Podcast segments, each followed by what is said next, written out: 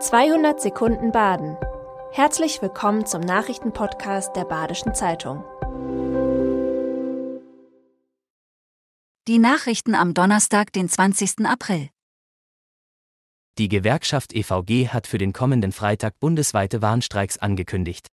Im Tarifstreit bei den Eisenbahnen stehen nach der Osterpause wieder Warnstreiks im Fern- und Regionalverkehr an. Auch an manchen Flughäfen wird gestreikt. Die Beschäftigten werden zwischen 3 Uhr morgens und 11 Uhr am Vormittag ihre Arbeit niederlegen. Ab 13 Uhr soll der Fernverkehr schrittweise wieder anlaufen. Dennoch müssen die Fahrgäste bis in die Abendstunden mit Ausfällen rechnen. Insgesamt ist der Umfang der Aktionen jedoch deutlich geringer als zuletzt. Experten fordern eine staatliche Untersuchung von Missbrauchsfällen in der katholischen Kirche.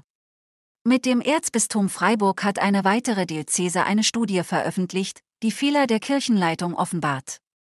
Der Sozialpsychologe Heiner Keup hat nach der Veröffentlichung eine bundesweite Missbrauchsstudie gefordert. Auch die Betroffeneninitiative Eckiger Tisch forderte eine staatliche Untersuchung. Aus Sicht von Betroffenen sei in Freiburg die konkrete Aufklärung von Verbrechen zu kurz gekommen. In Alpbruck soll das größte Wasserstoffkraftwerk Deutschlands gebaut werden. Der Essener RWE-Konzern plant mit dem regionalen Versorger Badenova eine große Produktionsanlage für grünen Wasserstoff. Der Standort soll beim Laufwasserkraftwerk Alpbruck-Dogern sein. Vertreter von RWE und der Badenova haben das Projekt am Montag im Gemeinderat Alpbruck vorgestellt. Das Projekt soll 100 Millionen Euro kosten und 2026 in Betrieb gehen. Ob gebaut wird, steht aber noch nicht fest. Man sei noch in der Planungs- und Prüfungsphase. Drohnen sollen Laborproben zwischen den Kliniken in Breisach und Mülheim transportieren. Ab August sollen Laborproben auf der 32 Kilometer langen Flugstrecke zwischen Breisach und Mülheim transportiert werden. Am Mittwoch hat das Regierungspräsidium Stuttgart offiziell die Genehmigung für den Regelflugbetrieb erteilt. Auch drei RKH-Kliniken werden per Drohnenlogistik verbunden. Zwei Jahre haben die Betreiber an dem Projekt gearbeitet.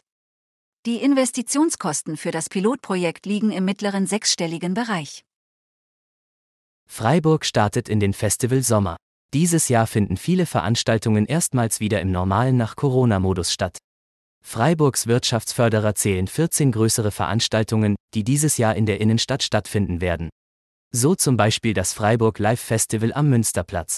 Das Festival besteht aus einer sechstägigen Konzertreihe vom 13. bis zum 18. Juni. Zudem werden wieder Klassiker wie das Weinfest, das Schlossberg Festival oder der Kunsthandwerkermarkt angeboten. Das war 200 Sekunden Baden. Immer montags bis freitags ab 6.30 Uhr. Aktuelle Nachrichten rund um die Uhr gibt's auf der Website der Badischen Zeitung badische-zeitung.de.